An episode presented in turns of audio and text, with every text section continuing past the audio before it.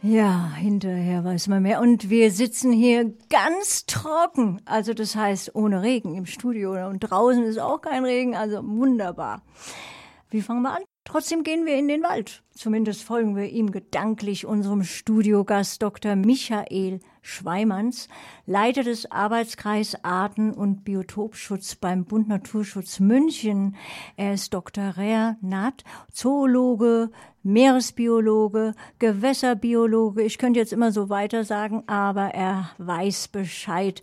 Und sicherlich hat er uns viel Spannendes über seine Beobachtungen und Erfahrungen mit größeren und kleineren Tieren zu berichten, die er bei seinen regelmäßigen Erkundungen bei den Biotopen erlebt.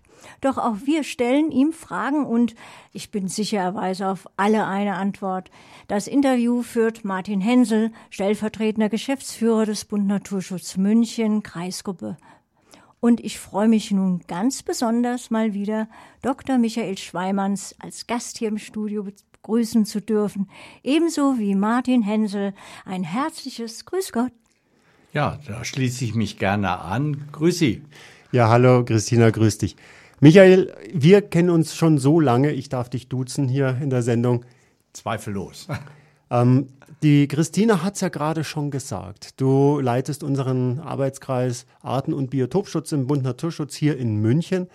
Und betreust ja nicht nur, pflegst auch, legst ähm, Biotope an, vor allem auch Feuchtbiotope im Wald. Mit welchen Geheimnissen im Wald, mit welchem geheimen Leben kommt ihr denn da in Kontakt? Was entdeckt ihr denn dort? Also, wenn wir arbeiten, haben wir in erster Linie mal den Blick auf die Gerätschaften und auf das, was wir tun, gerichtet. Ja, das hoffe ich, dass auch alle Hände und Füße, Finger und dran, also dranbleiben. Das wäre auch zu riskant, dass man da doch einiges an Verletzungen, und das passiert ganz selten, äh, tatsächlich auch nicht schadlos an uns vorübergehen. Aber du wolltest ja eigentlich etwas zum geheimen Leben wissen. Genau. Ja. Was, was, was, was kreucht und fleucht denn da so? Highlights erleben wir zum Beispiel dann in der Mittagspause, wenn man mal geruhsam sich niederlässt, nicht zu viel bewegt, ja, Eisvogel haben wir zu Gesicht bekommen oder schwimmen mal Ringelnattern durch den Teich. Äh, das ist doch schon mal ein Highlight. Ist oder das gefährlich, eine Ringelnatter? Das ist nicht absolut nicht, äh, sondern die guckt natürlich nach, ob sie Kaulquappen jagen kann äh, und ist an uns eigentlich herzlich wenig interessiert. Oder was uns auch gelegentlich mal passieren kann bei bestimmten Flächen, äh, dass ein neugieriger Fuchs aus seinem Bau rausschaut äh, und uns beobachtet. Wirklich? Habt ihr schon einen Fuchs gesehen oder Zweifel, beobachten können? Ja, wir haben auch an einer der Flächen haben wir einen Fuchsbau, äh, der gelegentlich, also jetzt im Frühsommer noch Junge führt und die sind neugierig und schauen auch gerne raus. Stelle ich mir spannend vor. Du isst deine Brotzeit, auf einmal kommt der Fuchs vorbei. Nein. Nein, in unseren Bereichen bekommen wir Ottern nicht geboten. Da müssen wir schon ein bisschen rauf nach Brandenburg, Sachsen-Anhalt oder Sachsen. Ja, im Bayerischen Wald vielleicht auch. Äh, ja, wenn wir nicht ganz so weit wollen. Jetzt ähm, dort, wo der Fuchs ähm, zum Trinken kommt, das ist ja jetzt nicht eine einfache Tränke, so ein Feuchtbiotop. Wie sieht denn ähm, für unsere Hörer, vielleicht kannst du es mal beschreiben, wie sieht denn so ein Biotop überhaupt aus? Also wir haben zum Beispiel im Perlacher Forst lauter Kunstbiotope. Die sind auch schon vom Bund Naturschutz vor meiner Ägide angelegt worden und äh, dadurch haben sie äh, ja in der Münchner Schotterebene einen Kunstcharakter, aber sie tragen zur Biodiversität bei. Wir haben dadurch eine Vielfalt von Kleinhabitaten, Übergangselementen zum reinen Wald und dadurch bieten wir einer Vielzahl äh, von Lebensformen Unterschlupfmöglichkeiten, die es sonst an den Stellen nicht geben würde. Was mir jetzt von zu Hause noch einfällt, was ich mir vorstellen könnte, was im Wald auch doch vorkommen müsste, sind Insekten, die äh, so wie der Fuchs zum Trinken kommen. Zweifellos, äh, wir finden gerade an den Uferrändern im Sommer, jetzt, wenn man in Ruhe sich einfach nur mal hinstellt, äh, findet man Bienen, Wespen bis hin zu Hornissen, die friedlich nebeneinander äh, dort entweder zur Tränke gehen oder aber sie holen sich aus dem Schlamm äh, Material, welches sie für die Brutanlagen benötigen. Also du spielst jetzt, glaube ich, auf Mauerbienen an. Die tragen das Mauern ja schon im Namen und damit den Lehm und den Mörtel, den sie dazu brauchen. Aber das machen auch andere Bienenarten, die nicht in Gesellschaft leben, äh, dass sie zum Beispiel, um ihre Brutgänge im Holz zu verschließen, auch äh, dort mit Speichel vermengt Abschlüsse zaubern. Auch Wegwespen machen das genauso. Ich muss noch ganz kurz zurückgehen, weil mir das persönliche Anliegen ist. Du hast die Hornissen schon erwähnt und dass die so friedliebend sind. Ähm, viele Menschen sagen ja, äh, ich habe Angst vor Hornissen. Was ist denn da dran? Also zuerst einmal, das ist schon beeindruckender Brummer, äh, wenn er um einen herumfliegt, aber letzten Endes absolut friedfertig. Wenn man keine schreckhaften Bewegungen macht, sondern einfach sich ruhig verhält, passiert überhaupt nichts. Ich habe meine Tochter in jungen Jahren unter einem Hornissenbaum äh, friedlich schlafen lassen und äh, sie ist bis heute noch nicht gestochen worden. Das siehst du mal. Also keine Angst vor Hornissen. Aber was mich ja immer wieder wundert, wir reden ja hier gerade über Gewässer, über Feuchtbiotope auf der Schotterebene. Nun weiß ja jeder, dass Schotter eigentlich sehr gut entwässert, also eigentlich trocken sein müsste. Ist das nicht ein Widerspruch?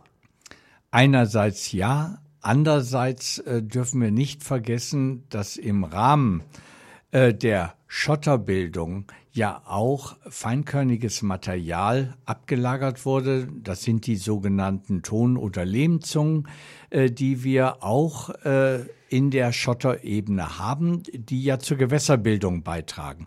Nur in der historischen Entwicklung wurden solche Lehmzungen vielfach für Münchner Ziegel halt verwendet. Und dadurch fielen dann auch solche äh, Feuchtbiotope flach.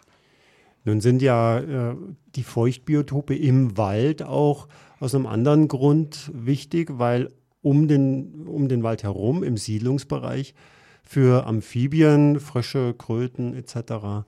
Der, die Lebensräume immer enger werden und verschwinden.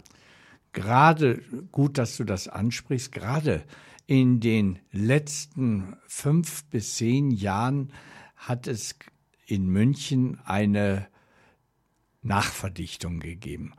Und wenn wir dem, Beisp wenn wir dem Beispiel folgen, Harlaching, äh, Grundstücke wurden aufgekauft, die Altbauten abgerissen, zwei Häuser dann auf die Grünfläche gesetzt, die Bäume verschwanden, die Vorgartentümpel wurden gleich in dem Zuge auch ausgekoffert und weggeschafft. Die Amphibien, die bis dato in die Bebauungsflächen gegangen sind, haben, wenn sie jetzt nach vier bis sieben Jahren geschlechtsreif werden, keine Chance mehr dort abzuleichen. Und hier haben wir auch im stillen Einvernehmen im Bayerischen Staatsforst neue Ersatzleichgewässer angelegt und sind auch noch dabei anzulegen, um hier einen Ausgleich äh, zu schaffen. Denn nach Paragraph 44 Bundesnaturschutzgesetz sind Laichhabitate nicht zu zerstören. Aber äh, ja, darüber wird eigentlich nonchalant weggeschaut. Jetzt kommen ja ganz viele verschiedene Frösche, Kröten etc. in den Feuchtbiotopen vor, also von der Erdkröte über den Teichfrosch, über den Springfrosch und ganz viele andere. Wir kennen ja aber auch die Kaulquappen. Ähm, kann man an der Kaulquappe erkennen, was da für ein Tier mal draus wird? Wird es eine Gelbbauchunke oder vielleicht doch eine Erdkröte? Also wenn du mir hier mal eine Gelbbauchunke zeigen würdest, äh, da müssen wir schon ein bisschen aus München raus, äh, um da Erfolge äh, zu verzeichnen. Aber wir können mit den gängigen ähm, Verdächtigen wie Erdkröte und äh, den Grünfröschen sehr wohl eine Unterscheidung bei den Kaulquappen finden. Die einen ähm, fallen mehr hellgräulich aus. Äh, bei den Froschartigen sind auch im Durchschnitt größer. Das liegt auch schon daran, dass sie zu unterschiedlichen Frühjahrszeiten ableichen. Die Frösche sind meistens früher dran.